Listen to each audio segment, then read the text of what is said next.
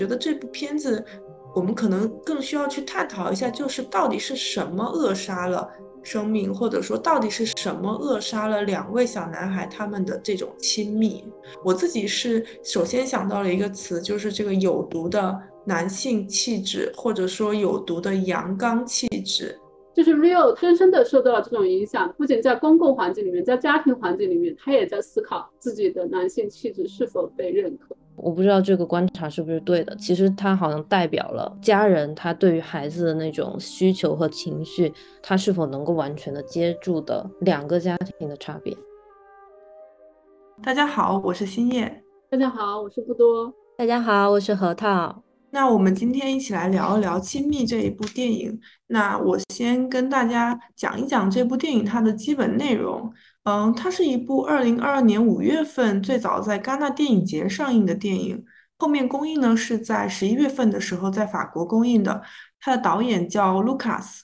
之前呢，导演还有另外一部比较有代表性的作品，叫做《女孩》，讨论的同样也是青少年的身份、性向等问题。那这一部《亲密》呢，呃，故事中是一共有两个主要角色，两个十三岁的男孩，他们名字分别是 Remy 和 Leo。这部电影呢，说起来其实没有特别强烈的戏剧冲突，主要围绕的就是两个男孩他们之间非常亲密的关系。但是这场关系在一次事故之后被迫终止了。为了防止更多的剧透，我们之后可能会聊到的内容，我就简单的先围绕两个角色来介绍一下这部影片。那我们更详细的内容还是放在我们之后的讨论中来说吧。呃，这部影片的话呢，我想先问问大家，就是大家看完之后的第一感受。那我用三个词来概括，一个是好看，这个好看就是视觉层面的了，就是它的视听语言啊，包括光影、色调这些，我觉得都挺好的，而且是比较一致，所以你整场看下来，你不会觉得呃眼睛 有受到污染。第二个是舒服，舒服在于它的故事，像嗯星月刚刚提到，就很简单。它没有设计那么多弯弯绕绕的东西，所以你不不需要特别动脑，呃，可是呢，你的情感又会被带动起来，所以它这对我来说是一个很，呃，沉浸式的一个观影，所以你会整场看下来就很舒服，嗯，该哭的地方你也 哭了，所以就呃挺挺难得的一次观影体验。第三个呢，就是我自己感觉会非常的满足。因为最近研究研究的关系，看了太多就是自己不喜欢的电影了，难得看到一部就是各个层面都很喜欢的，而且不会觉得时间有任何一点的浪费，所以是作为一个影迷的一个很纯粹的一个喜悦。我的第一感受就很直白，就是悲伤，而且是那种就是一言难尽的那种。悲伤。这部片子其实我花了两次，第一次是在我还事情比较多的时候，然后本来就是随便打开来看一下，然后大概看了不到二十分钟，然后我就觉得天呐，这个情感表达也太细腻了，然后我当时就。自己的状态不是在这个状态里面，我就想啊，算了，我回头再看。当时真的是才看了短短一点点，就觉得那里面那种情感的捕捉特别的 subtle。然后呢，第二次就是一口气全部看完的。看完了以后，觉得这部片子不跟其他那种我们前面讨论过很多有关社会议题的片子，或者说这么说吧，我在这部片子里面。没有感受到导演有非常强烈的观点输出。我们先不讨论他有没有，起码没有让我觉得很强烈的感觉。所以我看完的感觉就很简单，就只有情绪，就是那种一言难尽的悲伤。这种悲伤，如果说它特别实体化的话，就是让我觉得我特别想在影院里面看完这部片子。然后我很想感受一下那种从电影院走出来，然后被悲伤裹挟着、沉默着走回家的那种感觉。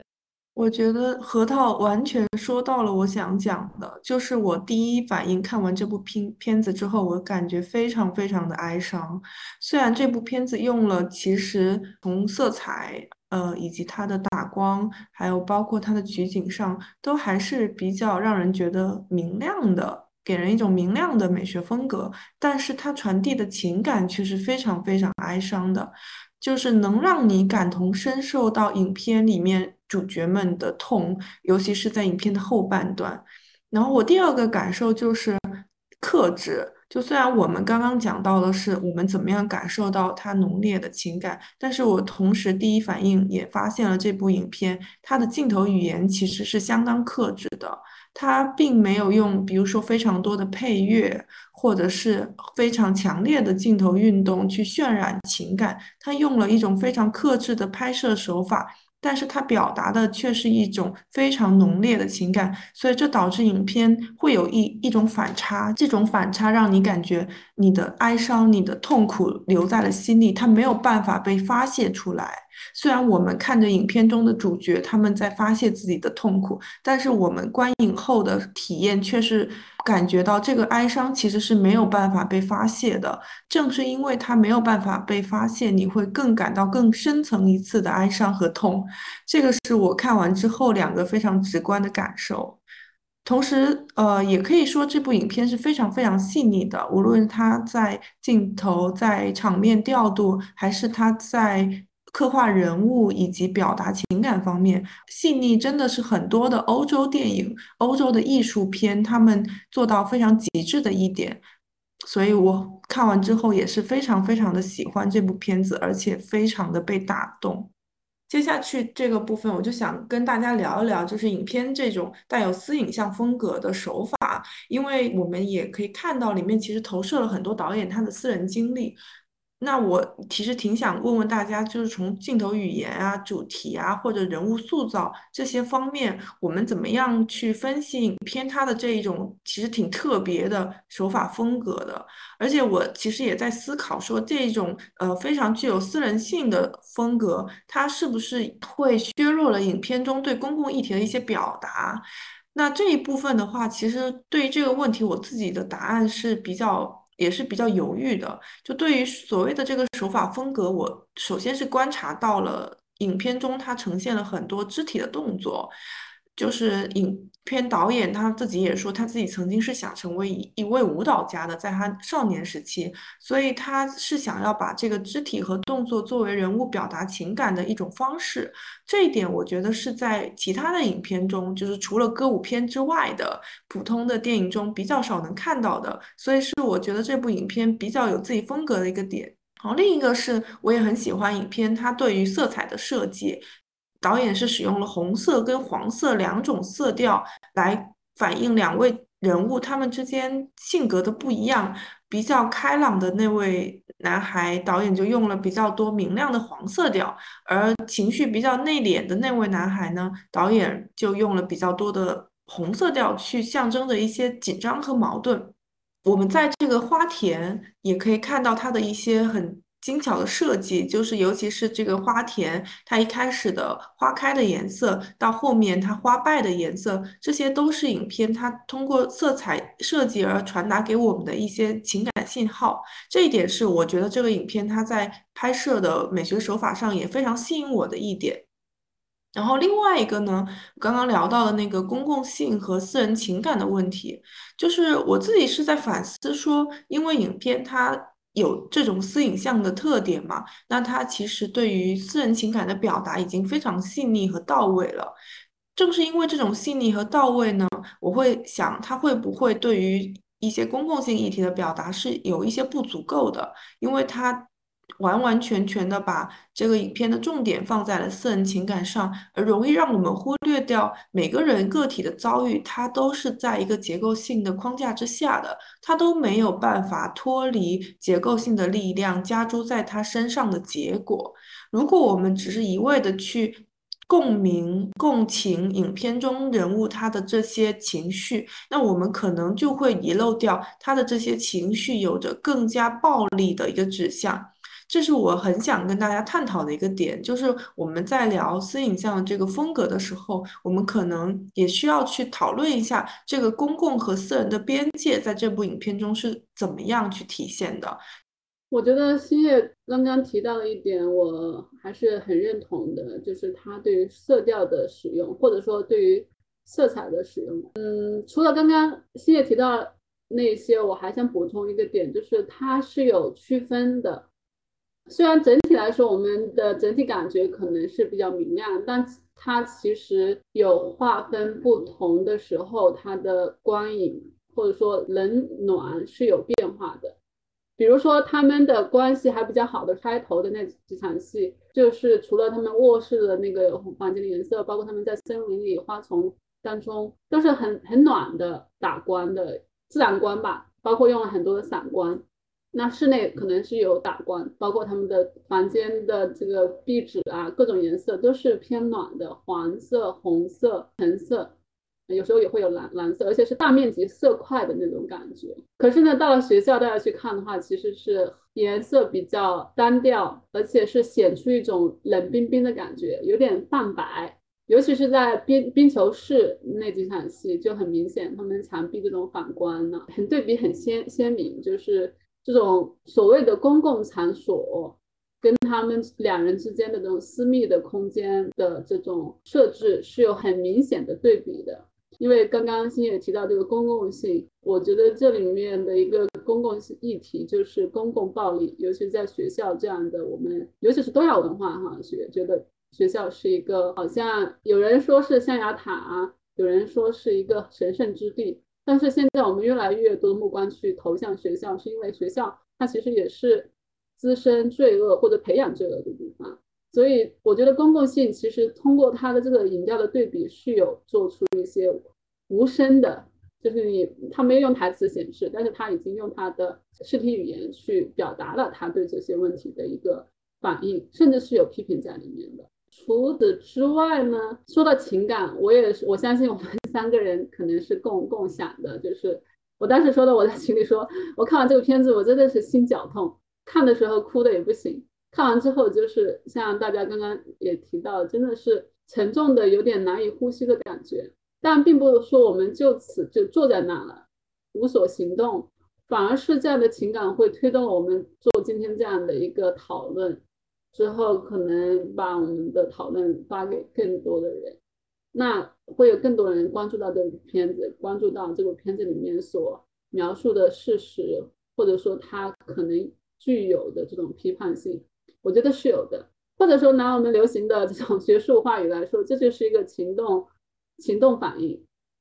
并不是说情感就一定会弱于这些理性的批判。我们冰冷的坐在这里说一些，我们说看到了这个，看到那个，然后我们说要去做出行动，并不是简单的这样子二分，而是说他们两个某种时候是可以共存，甚至是互相辅助着推进更多的社会议题的批评。我觉得他的这个片子的这个情感的巨大的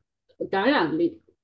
对于我来说是有巨大的这种嗯推动我去进行深入思考和批评的这种力量的。这是一个可能偏个人的一个思考。那同时说到这部片子里面对公共议题的展现，除了我刚刚提到的视听语言，它其实在一些事件安排上，或者说是从单从这两个人物之间的关系的变化上，它其实已经把社会议题带进来了。他们的关系的变化。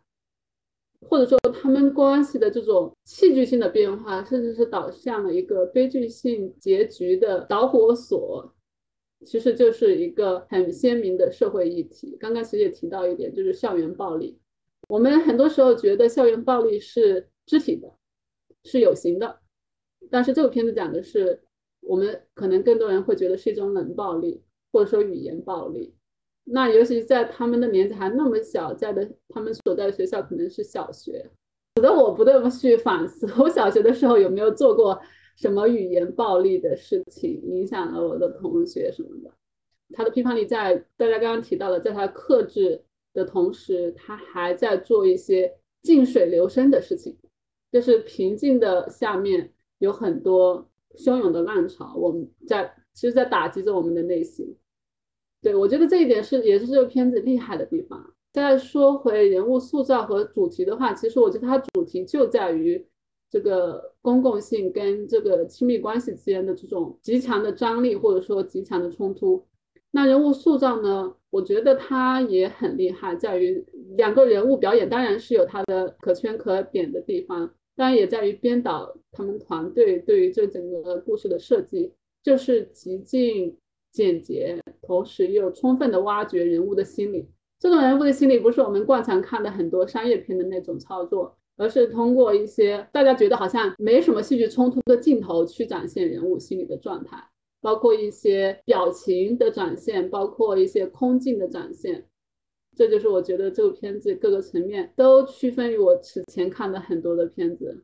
首先就是关于私影像这个问题，其实我自己对于要不要用私影像来形容它，我自己的看法可能比较不太确定啊，因为我觉得它是有一个很明显的观观察视角在的，虽然它所有的镜头语言非常克制，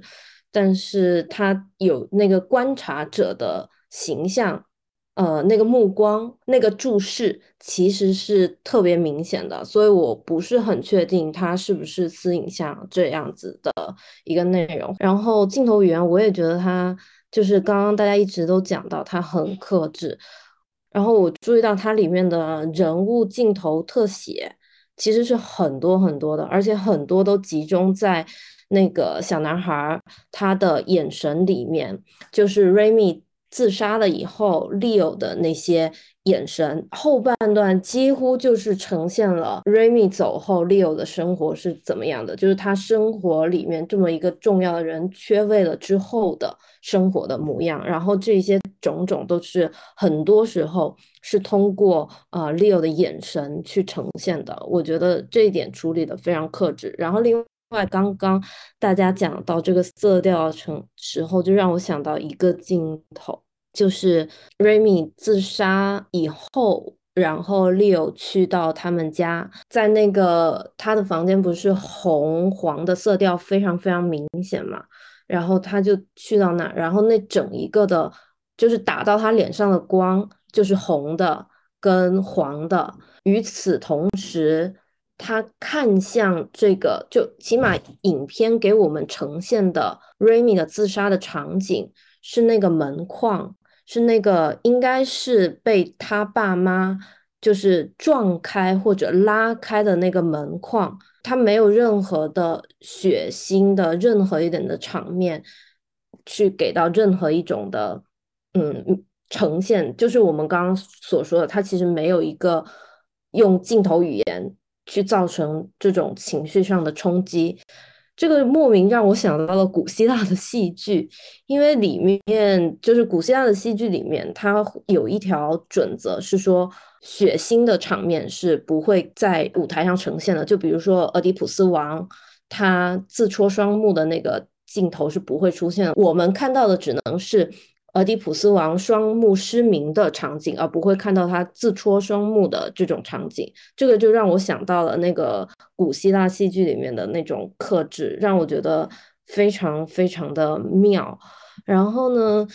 另外一点，我们刚刚讲到的，说这个影片它涉及的公共性话题，会不会因为这种私人化的记录而减弱？我觉得不会。然后这个不会的一个原因是，它的主角是一两个小孩儿，而且他拍摄的角度其实是，就像我刚刚说的，是一个观察式的切入。其实我们在讨论很多议题，比如说性别的议题、校园暴力的议议题，然后青少年自杀、呃同性情谊等等这些议题的时候，我们作为成年人。我们看到的可能是理论，我们拔出来的是我们的观点，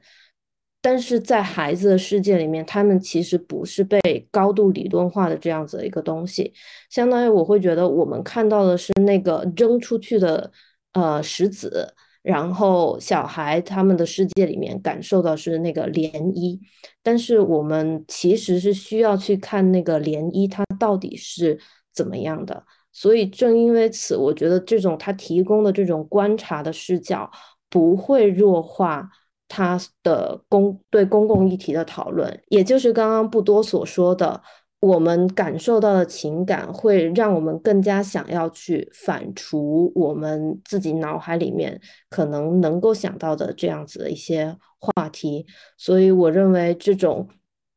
他片子里面的。讲述的一切固然是私人的，但是也绝对是公共的。我们不需要通过一种超越个人情感的方式来到达一种所谓的公共性。我想接着刚刚核桃提到的两个问题做点小小的反馈，一个是私隐上的问题，这个我也有一点疑问，因为这个片子它很明显其实不是纯粹的第一人称视角，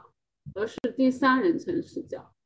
嗯，从片片片子一开始，两个小男孩在那玩游戏。说悄悄话的时候，其实已经发现导演他是上帝视角，所以我们被带的其实也是上帝视角。因此呢，我觉得他还是更多的是一种呈现的角度。虽然有时候他会把两个小男孩，尤其是 Leo 的那个主观视角纳入进来，也就是他心里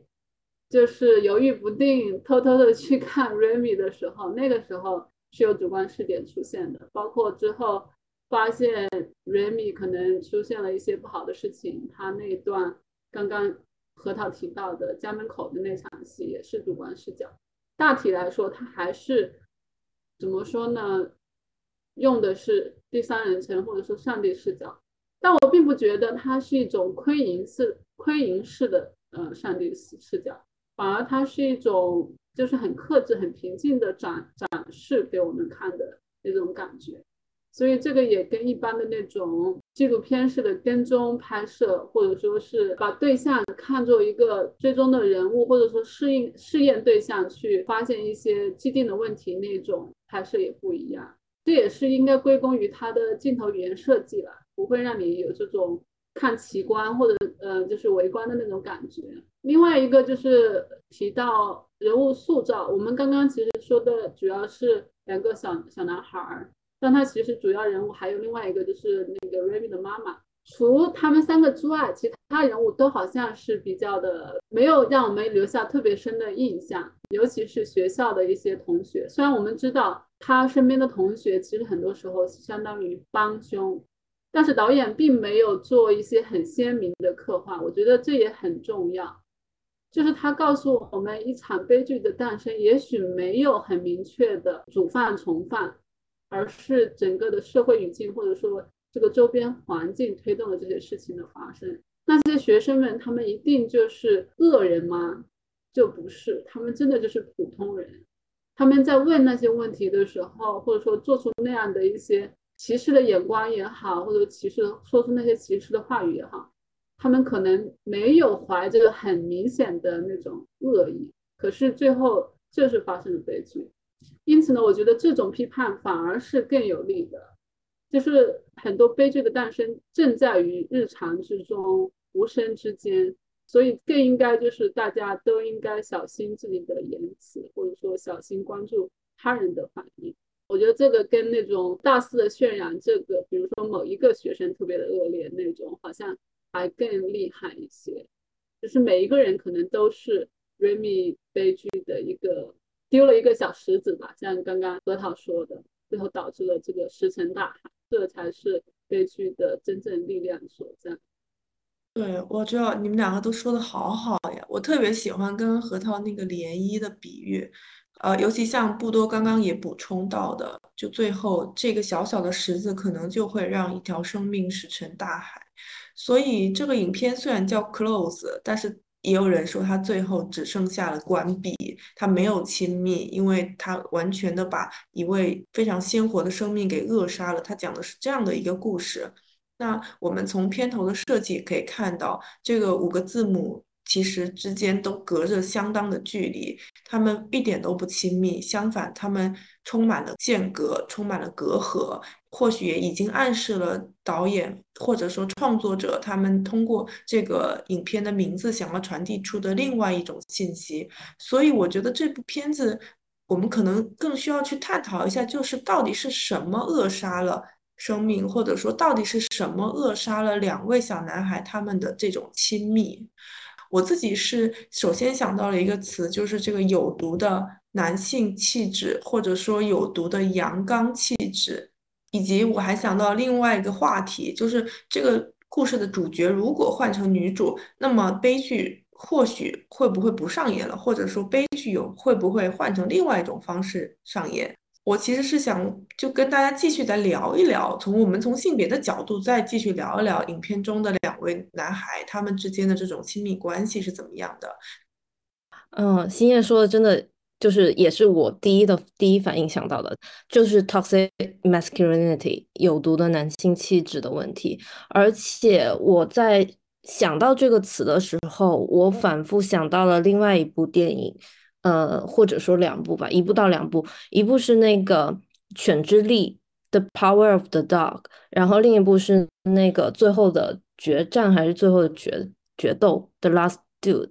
然后那里面其实都是展现了就是所谓有毒的男性气质，然后里面也出现了那种说男性他在应对他人的目光的时候所会做。出的对于自己情绪上的一些压抑，我其实觉得这种对于情绪的压抑，对于这个 Leo 来说有好几层的这个意涵。一个是首先他在应对这种男性气质的这种压力的时候，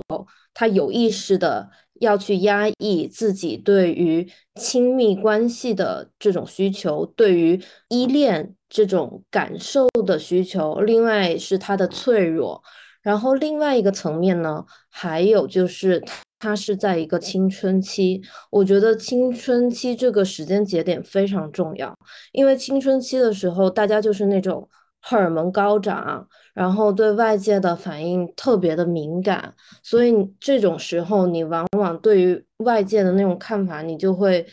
特别希望得到外界的认可。不太能够去处理外界对于你的不好的那些声音，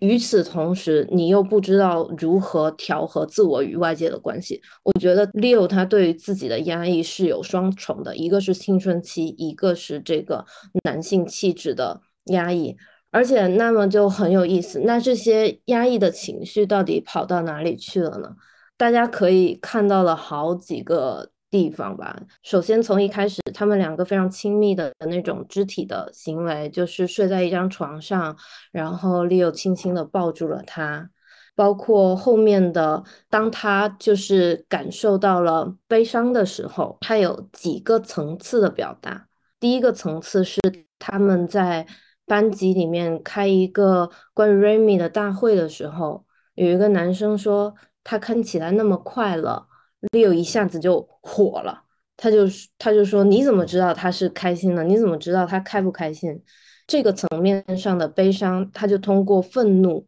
去把它爆发出来了。我觉得这里面就很明显的一个不同在于有没有对象这件事情上，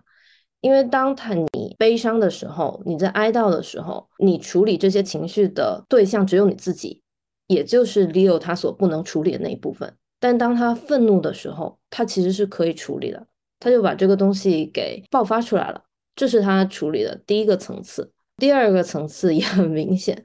就是他尿床。就当他自己内心的情绪已经无法处理的时候，他的身体也其实会失控。包括到后面他真正的爆发出来的那个大哭，就是他受伤的时候。我觉得这个就是。有时候哈，大部分时候，我觉得我们对于情绪上的那种伤痛，我们其实是很难把它描述出来，或者说让把它表达出来的。但是你在感受到身体的疼痛的时候，你会相对来说比较直接，你也就更能够表达感知，然后找到一个爆发点。我觉得这里面他对于 Leo 的情绪的这个处理。让我觉得非常的妙，而且其实这个对于情绪的处理，它不会只体现在 Leo 一个人身上的。我不知道你们有没有印象，就他们很直观的那些小情绪上的不好，哈，都是通过吃饭来表达的，就是吃不下。第一次他们吵架，Remy 就就说他吃不下饭，说他肚子痛，然后呃，他们去学校第一天。就是在班里面被同学好像遭受到了那种异样的目光，回来以后，Leo 的妈妈问他你要不要吃东西，他说不了，我不饿。包括他第二天就是在 Remy 自杀之后嗯，Leo 早上起来，妈妈问他你吃不吃早餐，他说我不了，我不饿，就是非常直观的。就小孩他当他还不不太能够处理表达自己的情绪的时候，最直接的反应就是我吃不下饭。这这里我真的觉得导演在这个地方处理的特别好，就是身体跟情绪上的关系。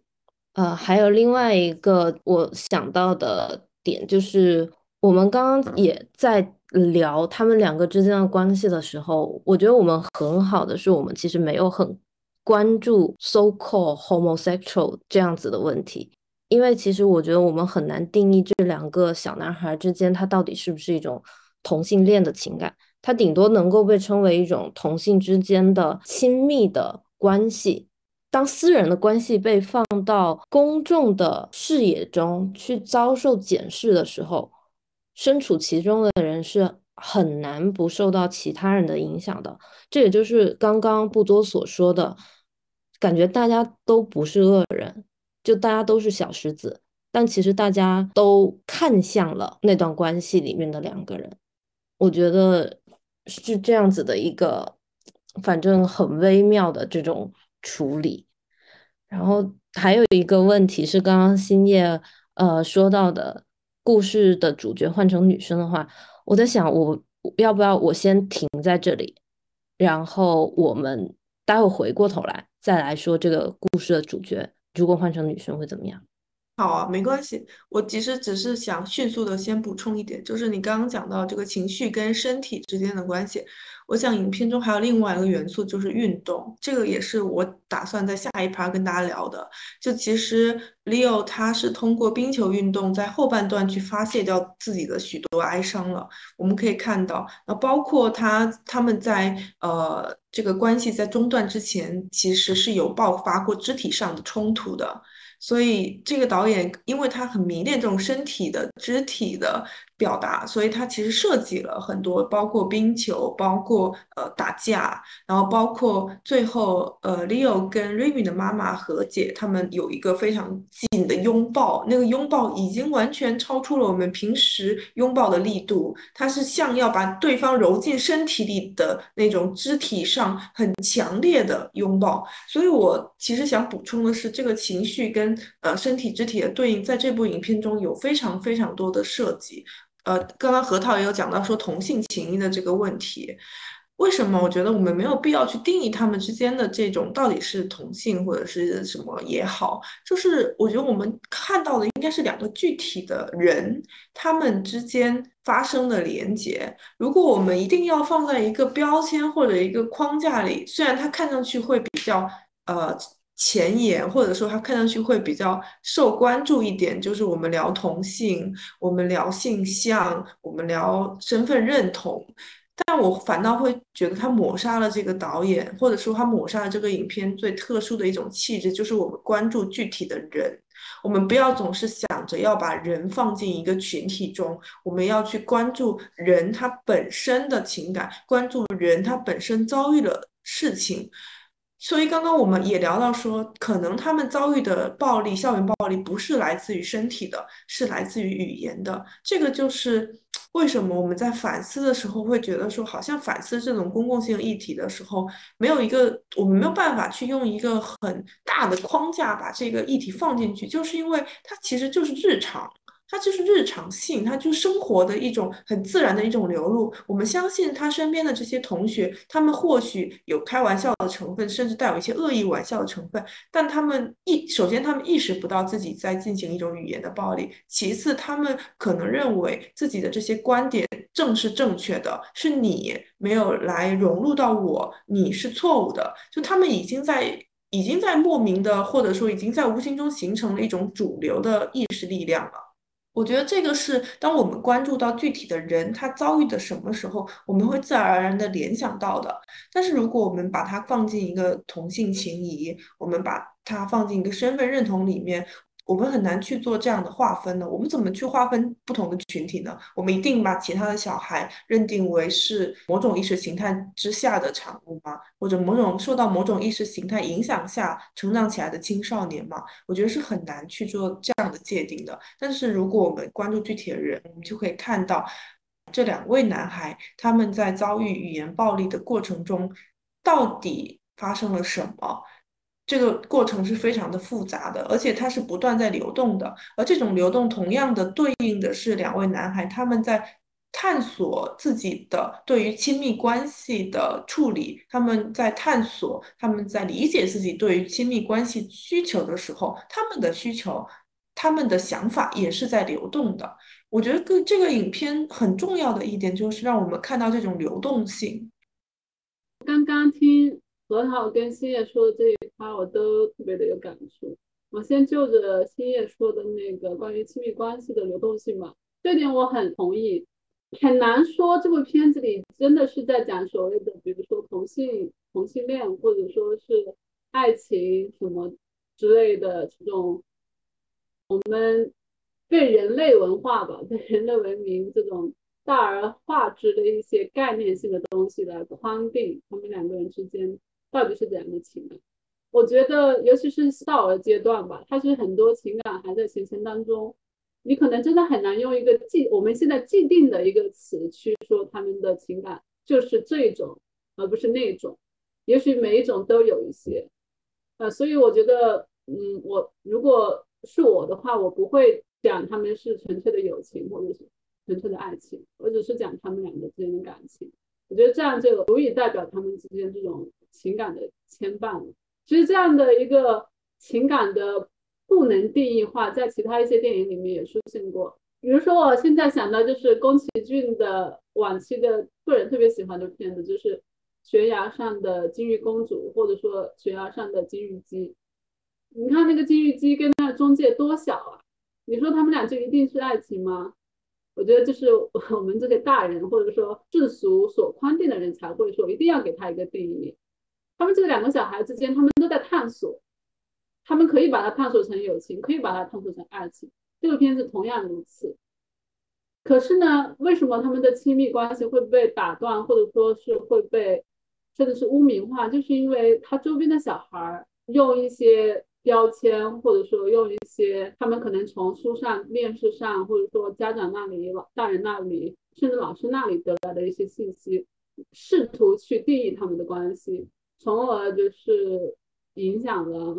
主要是影响了 real 的一些看法或者说感受，从此就让这个故事急转直下，这是我觉得是它的核心矛盾所在。另外一个，刚刚大家提到身体这一点，我特别的也有感触。核桃提到的那个 real 受伤，然后在医生给他包扎的时候，他就哭的不行，那也是我哭的特别厉害的一段。基本上没有台词，你根本就不知道 Rio 心里在想什么。就是你不是不知道，就是没有用词语表现，他只是无声的在那里哭泣，以至于这个医生以为他是身体的疼痛，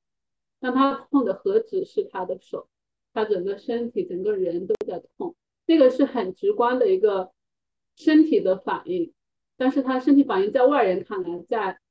对于他们两个的亲密关系的。参与者看来好像是一个不相关的东西，但反而是一个他借此吧找了一个出口来宣泄他压抑很久的这种难受。我觉得那个是太让我震撼了，所以我也是哭的不行。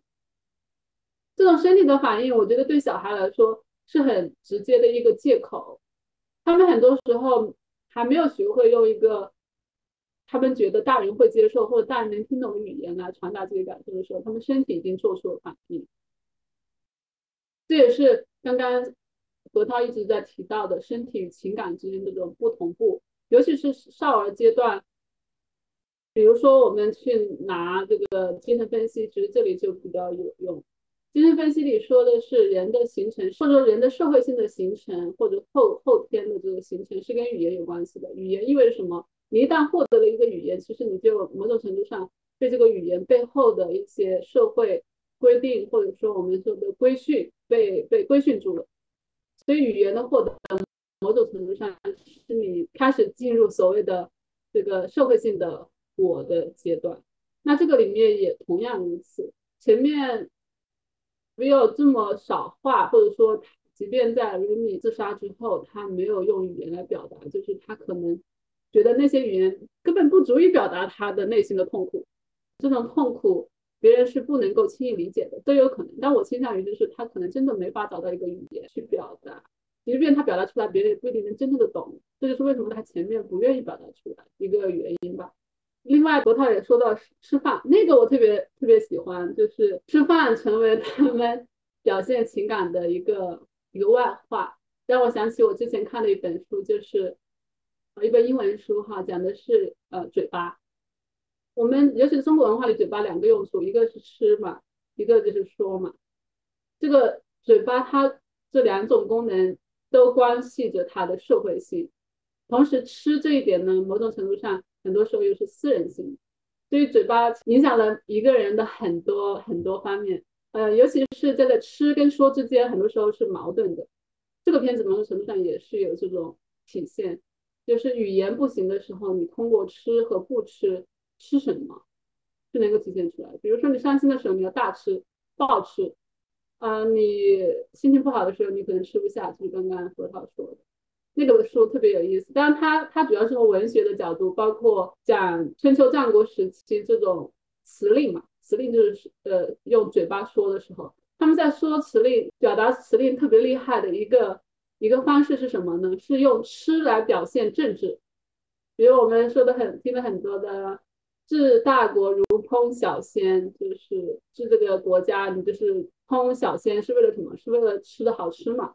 这一些就是把这个 speech 跟那个 eating，嗯，很好的联系起来。所以那本那是一本特别有趣、有启发性的一本书。那这个片子里面就是如此。呃，对于 Real 来说，说话没有用，或者说说话不能体现、不能表达他的时候，他通过嘴巴的另外一个功能来表达自己。所以就特别有意思的一个勾连吧。那我们刚好可以顺着来谈一谈，就是影片中更加具体的关于身体的体现，就是冰球运动。就我看了一些导演他的访谈嘛，他自己说他在设计的时候是有意要把他们花田的部分、花田的场景和冰球的场景做一个对比的。在他的阐述里，他是设计的是，因为他觉得花田它传达出了一种脆弱的感觉，而跟冰上这个曲棍球的场景形成了非常鲜明的对比。因为曲棍球是传达出了人体比较强硬的一种姿态，但是 Leo 他一直都在花田度过童年，而。直到他进入学校之后，他却参与了这个冰上曲棍球。显然黑白比较分明，我们也看到了用了很多冷色调去拍摄的这样的一个强对抗性的冲突场景。所以我也挺想问问大家，就是大家是怎么理解影片中他对于这个冰球运动，以及说以花田为代表的这些自然场景的呈现？嗯。我对我自己的感觉是我我很期待关于这部分听到不多的想法，因为感觉不多对于就是生态电影可能会有更多的了解。嗯，我就简就非常简单的说一下我的印象。首先，冰球肯定是一个就是真的就是我们刚刚说的男性气质的一个非常好的表征。我去问了一个我就是我去问了一个朋友，他是现场看过冰球比赛，他说他第一次看的时候。还不知道冰球的规则，但是已经感觉到那种激烈程度，就是一方面觉得好兴奋，然后另一方面又真的坐在观众席上，你都想躲，就是身体的对抗非常的激烈。与这个刚好相对的，就是 Leo 他本身其实完全不是这样子的一个人。这一点我我想起来，就是他抱着 Remy 的时候，给他讲那个故事。那个他完全自己编造的故事，其实传递的是一个非常非常细腻的情感。他是一个很细腻的小孩，但是他却选择了可以说是符合社会期待的男性气质的这样子的一种运动，就就是一个非常大的对比和反差。然后关于自然的层面，我想到的东西，其实就刚刚星夜一讲到，他们两个之间就冰球跟自然是可以联系起来的。一下子让我想起来，哦，原来是这样。因为我一开始想到的是，就是这个花田，它在每一个阶段跟角色之间的关系都是不一样的。一开始他们处理的是偏花的部分，就是色彩又鲜明又好看、美丽、脆弱的花的部分。然后到了他们两个的关系非常紧张的时候，Leo 处理的是根的部分，就是非常粗重的、粗粝的农活。然后到了影片，就慢慢到了后面，他又开始处理一些比较轻的、美好的、脆弱的部分。我感觉这个。花的这种生命周期好像跟他的情绪周期是一样的，然后再加上冰球这个层次，我感觉好像有三条三条这种波浪线，然后一直在共鸣这样子。我也接着刚刚两位提到的这个冰球来说一说，我很同意，就是核桃说的冰球是 real 用来展演吧自己的男性气质的一个运动。另外一个呢，就是我不知道冰球在欧洲国家，它是否像篮球和这个足球一样，在美国代表着就是极端的男性气质的展现。如果是的话，那其实这是双重的，一个是他们学校有这个传统，另外一个就是他所生活的区域也有这个传统。所以其实能看到这个，呃，不管是小范围的。社区、学校还是大范围的国家，都有对一些既定的所谓的男性气质的一些认认知。那 Rio 是很大程度上受到了这一点。至于花田呢，就是又要回到我前面说的镜头语言，它明显的是在做对比。花田最开始出来的时候是黄色、红色、绿色，而且是散光嘛，非常的温暖。嗯，不管是黄昏还是早晨的时候。那个那种乡间的感觉是很鲜明、鲜明的，让人很舒服的。那冰球呢，就是很冰冷，四面都是墙，而且是透明的玻璃，包括那个白色的瓷砖吧，就是很明显的这种冷色调。所以他通过镜头语言在营造这两种两者之间的对比，同时又是有一种自然跟社会之间的对比，或者说 nature 跟 culture 之间的对比。就是因为他们俩在自然之中的时候是很放松、自由的，可以享受他们自己的这种所谓的亲密关系，不需要去寻求任何人的认同。但是到社会里面呢，就不得不面对别人的目光，面对别人的评价，所以才会有 Rio 的这种选择冰球作为一个回避他跟 Remy 的亲密关系，同时回避就是众人对他的一个认知吧。有一场戏，大家可能也有印象，就是 Rio 呃 Remy 去冰球室找那个 Rio，其实是透露出想加入他们，可是呢，Rio 就好像别别扭扭，不愿意他参加，好像说他一到来就阻断了自己继续表演下去，或者说继续自己通过打冰球来获得别人认同的这个这个选择或者说路途。那段戏其实也挺残忍的，我看起来。虽然台词不多，但是你能深深的感受到两个人其实都很难受，但是你也没办法，就是一个很明显的自然跟社会之间的对比。这也是我对这个片子唯一的一点不太喜欢的地方。另外，我想补充的一点就是花田除了大家提到的花，还有 Rio 在花田的工作，很明显他们家就是经营那个相当于花圃或者花园的。最开始和最中间我们能看到花开。然后那种红色、黄色、绿色很温暖的时候，到中间的部分，也就是他们关系变化之后悲剧发生，你很难再从花田之中感受到美，感受到温暖。其实就是大家刚刚提到的花田的变化，是对应的两人关系的变化，尤其是对应的 real 心态的变化。还有一点就是他在花田的工作，最开始和最结尾他不在没在工作。中间他是在为家人工作的，虽然他年纪很小。那你在想，他为什么要展导演为什么要展示那么多他工作的画面？就是工作，我觉得他的劳动也是体现他男性气质的一个方式。就是 Rio 深深的受到了这种影响，不仅在公共环境里面，在家庭环境里面，他也在思考自己的男性气质是否被认可。所以他做了大大量的工作，跟哥哥工作，跟爸爸妈妈工作。尤其是在最开始的时候，他都在玩，对吧？就 是他他家人和他哥哥在那里在工作，他在跟那个 Remy 在玩，其实是有这种双重的男性气质的展演，就是家庭里面的，还有那个在学校里面的。但不可否认，就是 Rio 他就是在被这些东西，所谓社会结构吧，家庭其实也是一个小的社会结构所影响。这个我也觉得是这个片子一个核心的悲剧性的一个体现吧。啊，我好想补充一点关于这个家庭的，我好像突然就是想明白了一点什么，因为我其实前面就我没有讲，我对这个片子最大的不满意来自于他对 Remy 自杀的处理，我觉得有点太 太快了，我觉得他前面铺垫的还不够，让我觉得也而且这个自杀的这个事件，它被放在了影片的三分之一到二分之一的地方吧。让我觉得这个 Remy 的自杀好像是为了塑造 Leo 来制造出来的一个事件，然后我自己就觉得不是很能欣赏，因为我觉得青少年自杀这个背后的成因其实是相当复杂的，就你除非情绪真的得积累到一个非常强烈的程度，要不然你不会做出这种很极端的行为。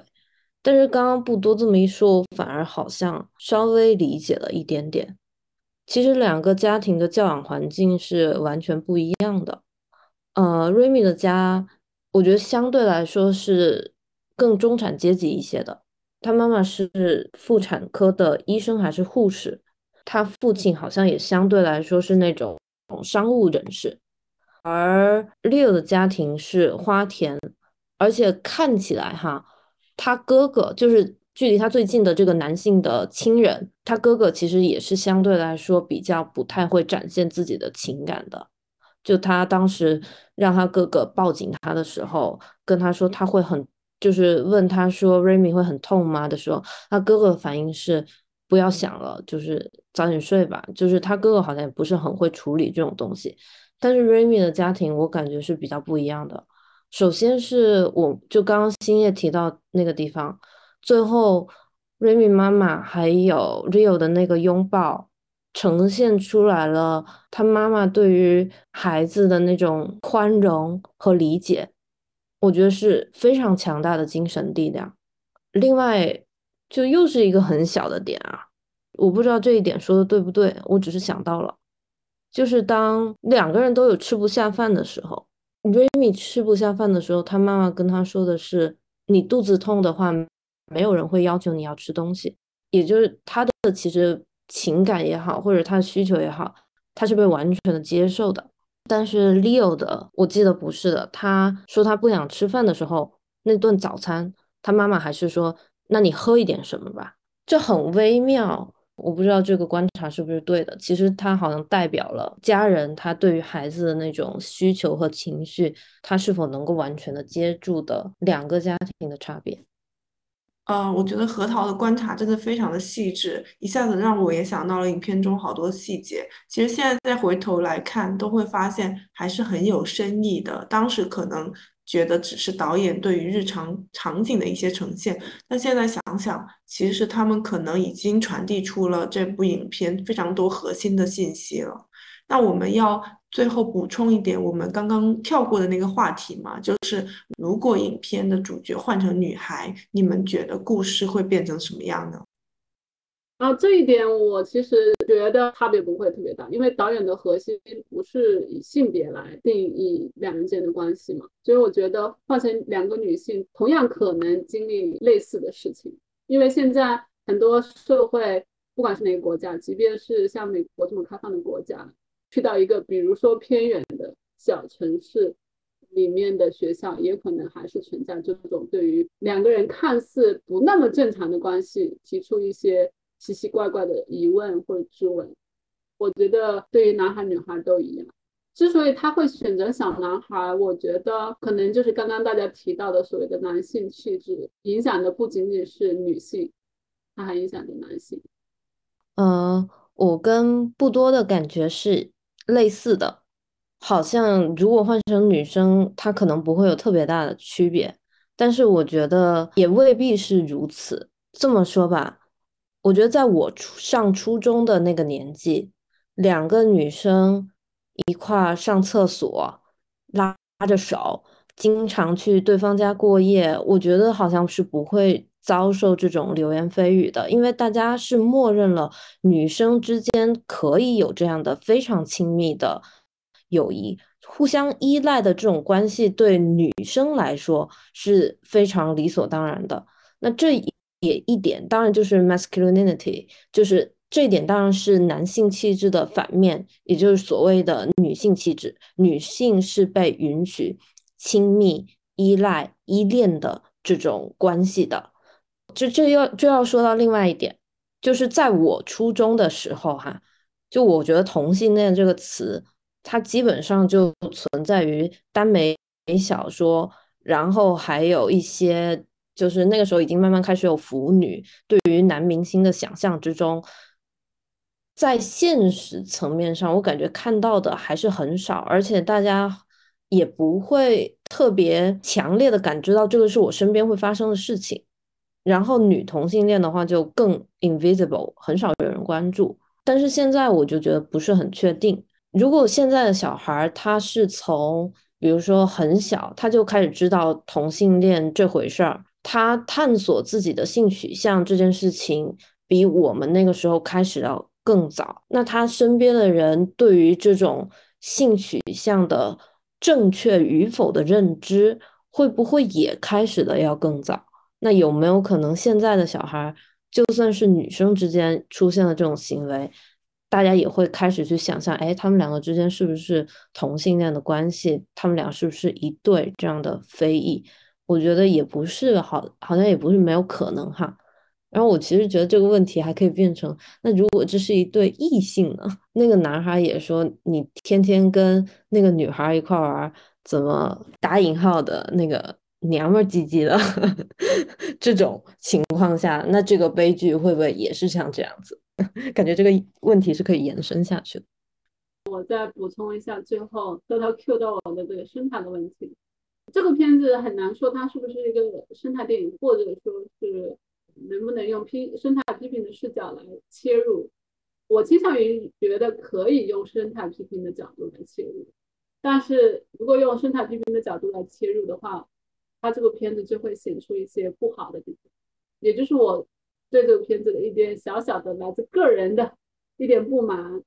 就是我回到我最开始说的，他很明显的做了 nature 跟 culture 的区分，两人的亲密关系是在一个很自然的一个环境下产生的，包括最后的多数镜头，他又回到那片花田，给的光又是那种闪光黄色橙橙色，很温暖，包括大家刚刚提到的。Reveal 跟 Remy 妈妈的这个和解的拥拥抱，发生在森林里，不是在别的地方，而是在森林。不是在他生那个工作的医院，不是在他们家，而是在森林。就是表达出了，或者说很很接近早期吧，生态电影对自然的呈现，就是自然具有一种治愈的力量，而且这种疗愈力量通常是来能够修补。个人所受的来自于社会的伤口，这就是很多现代批评家在批评的一个面向，就是大家用一个非常人类中心主义的视点去看自然，自然它不具有它自己的自己的 agency，只是来反映人类内心的渴望，人类内心的欲望。这部片子其实某种程度还是在那一个层面上，也就是我有点不太满意的一个点。除了生态那问题，我也还想补充一下关于这个这个片的主题。我觉得它直指的是校园暴力。那其实这个片子让我想到暴力的不同形式。我们如果用所谓的冷冷兵器或者说冷战热战来讲的话，有热暴力、冷暴力。热暴力很直接的作用身体，你会有伤口、会流血，甚至死亡。那这个片子就是体现出一种冷暴力，这种冷暴力是甚至是无形的。它是在日常生活中，在一言一语当中，甚至在一个眼神当中。那其实这这种暴力，其实它的杀伤力并不小于暴力。这个片子还有一个名字叫做 Invisible，我觉得 Invisible 可能指指的就是这种就是不可见的暴力的来源。除了这两种暴力之外，我自己觉得还有另外一种暴力，这部片子也有体现，就是改装过的暴力。它以别的面目出现，你甚至不觉得它是个暴力。那我觉得这个片子体现出两种，至少两种改装过的暴力。一个是运动，大家如果去想冰球，咱们打冰球的时候，有没有想 Rio 在借冰球，实施报复，或者说他的同学、他的朋友、他的队友有没有借用冰球这种规则做一些其实可能伤害到 Rio 的事情，我们不知道。还有就是他们在私下里这种，我忘了具体是什么，好像就是用用那个毛巾吧打一个人的背。那个时候当然不是，呃，不再是运动了，那个是另外一种暴力。我觉得嬉闹，就是群体之间的这种嬉闹，你甚至不觉得也是一种，你可能觉得大家很自然，哎呀，我就是大家开玩笑嘛，不要那么认真。但他其实已经有暴力的这个层面了。你看后面。那个人被打的背其实已经开始青了，就是导演有这种镜头暗示，这是两种我觉得这部片子里体现的暴力。还有一种暴力是我在其他片子里说嗯看看到的，就是游戏，游戏是最容易产生暴力的一个东西，不管是言言语的暴力还是这种身体的暴力，这个我觉得就也是特别有意思吧，也是让我想到了特别多类似的影片。那我觉得我们今天对于这个影片本身的讨论已经非常丰富了，那我们就暂时告一段落。或许后续如果还有机会的话，我们可以做更多的延伸。那最后我们就各自给大家推荐一些想要跟这部影片相关的，或者是呃有意思的最近看过的书和电影吧。嗯，我要推荐的是我刚刚提到的两部关于呃，首先是两部关于。有多男性气质的一个是《犬之力》（The Power of the Dog），然后另外一部是呃《最后的决斗》（The Last Duel）。然后这两部其实它对于男性气质的呈现都是用一个比较算是批驳的这样子的一个态度，嗯，然后里面也都是有不同的视角，让大家可以去深入这个。嗯，去体会。然后另外一部，我觉得它它确实是一个比较老，就 开的有点老的片子啊，《地久天长》。为什么呢？因为里面它同样出现了两个家庭，然后有一个家庭就是的小孩其实成为了另外一个家庭的小孩死掉的这样子的一个导火索，或者说罪魁祸首吧。但是那一部里面，它呈现的它的视角完全是不同的，它视角放在了大人的身上，就让我感觉好像是，嗯，有一种怎么说可以对比着来看，然后其实也开的有点像是互为补充吧，嗯。我推荐一部，就是也是最近看的，也是从小孩的视角出发，叫做《小妈妈》，不知道大家有没有看过？他的导演是前段时间很出名的《燃烧的女子的肖像》的导演，两部片子完全没有关系哦。整个的跟我们中国流行的那种母女，比如说《你好，李焕英》，挺不一样的。我觉得很很值得大家去看一看。好的，那我们今天就聊到这里吧，谢谢大家。